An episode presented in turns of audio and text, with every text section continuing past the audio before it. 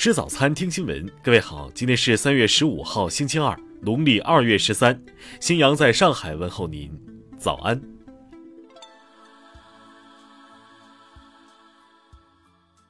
三月十三号凌晨两点左右，福建霞浦县一处河道出现五人溺亡事故。经公安机关调查，因其中一人轻生跳河，五人先后施救，六名落水人员最终仅一名施救人员获救。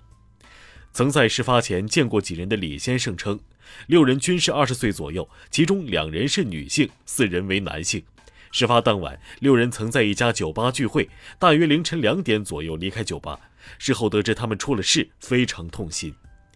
参与搜救行动的王先生表示，救援从凌晨两点多一直持续到早上将近八点，其中一人被水流冲到了下游，其余四人都相距不远。他们落水的地点靠近河道中央，凌晨河水温度较低。经公安机关初步调查，六名人员均非网传在校学生。目前相关调查和善后处置工作正在有序开展。听新闻早餐知天下大事。国家卫健委消息，进入三月以来，我国单日新增本土确诊病例以及无症状感染者持续增加，波及全国二十七个省份。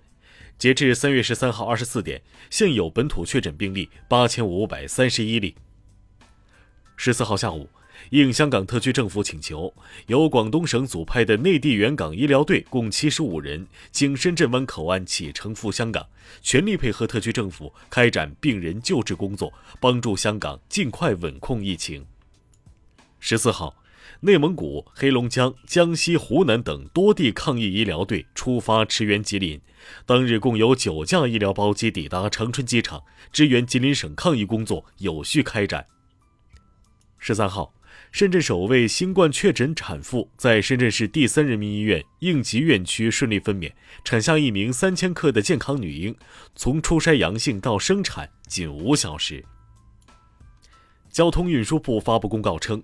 从二零二二年三月十五号零点起，此前在道路和水路客运站、客运联网售票平台等渠道已购买客运班线客票的旅客，如自愿改变行程需退票的，售票单位应当予以免费办理；购买人身意外伤害保险的，一同办理。最高人民检察院官网十四号消息。二零二一年，全国检察机关充分发挥法律监督职能，批准逮捕侵权假冒犯罪八千余件，一万三千余人，起诉一万四千余件，两万九千余人。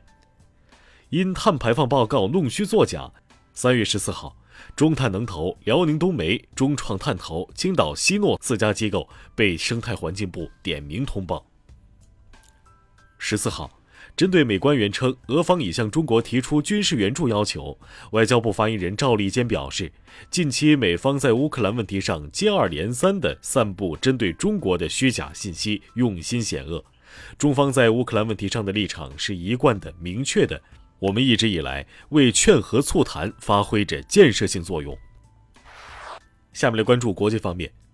当地时间十三号傍晚，中国红十字会向乌克兰红十字会捐助的第二批人道主义物资已经抵达乌克兰城市乔普。这些物资包括食品、睡袋和防潮垫等。乌克兰代表团十四号消息称，俄乌第四轮谈判已经开始，谈判计划以视频方式举行。美国有线电视新闻网十四号报道称，拉脱维亚总统莱维斯十三号接受美媒采访时，呼吁美国军队在波罗的海国家永久存在。据美国媒体十三号发布的一项民意调查显示，百分之七十的美国人不赞成拜登对美国通货膨胀问题的处理方式。地下掩体制造商十四号报告称，自从俄乌冲突爆发以来，收到客户咨询激增。这些制造商中包括总部位于法国的 Artemis Protection 国的刚果金国家铁路公司。十三号表示，东南部卢阿拉巴省十号晚间发生的货运列车脱轨事故，死亡人数已升至七十五人。当地时间十三号，俄罗斯国防部表示。当天，俄军高精度远程武器打击了乌克兰武装力量在斯塔利奇村和亚沃洛夫斯基训练场的训练中心，多达一百八十名外国雇佣兵和一大批外国武器被摧毁，并称将继续打击抵达乌克兰的外国雇佣军。当地时间十四号，俄罗斯联邦委员会成员巴什金表示，俄罗斯代表团已决定停止在欧洲理事会议会大会的工作。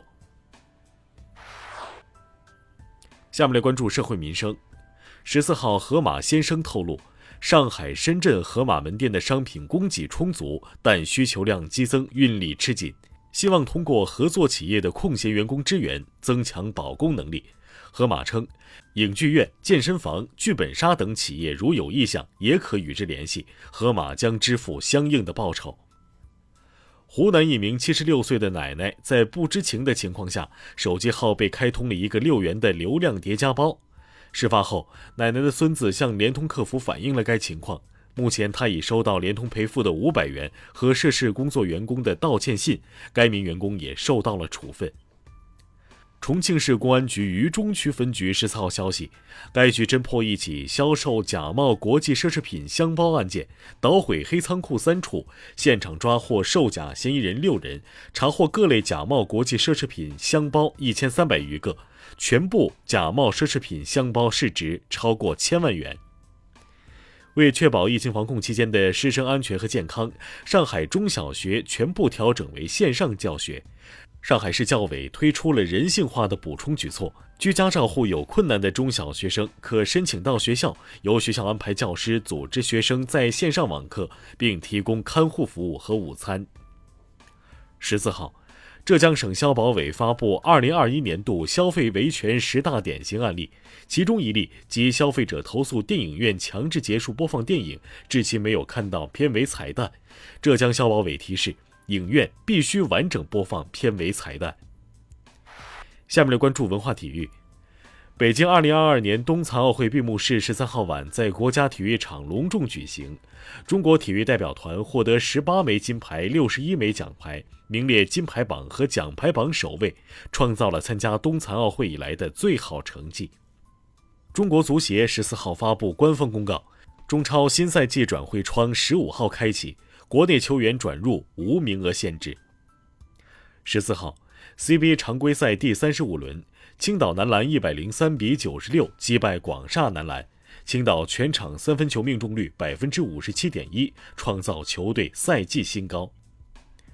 北京时间十四号，湖人客场以一百一十一比一百四十败给太阳，其中湖人队勒布朗詹姆斯得到了三十一分。全明星之后，湖人至今战绩只有两胜七负。以上就是今天新闻早餐的全部内容。如果您觉得节目不错，请点击再看按钮。咱们明天不见不散。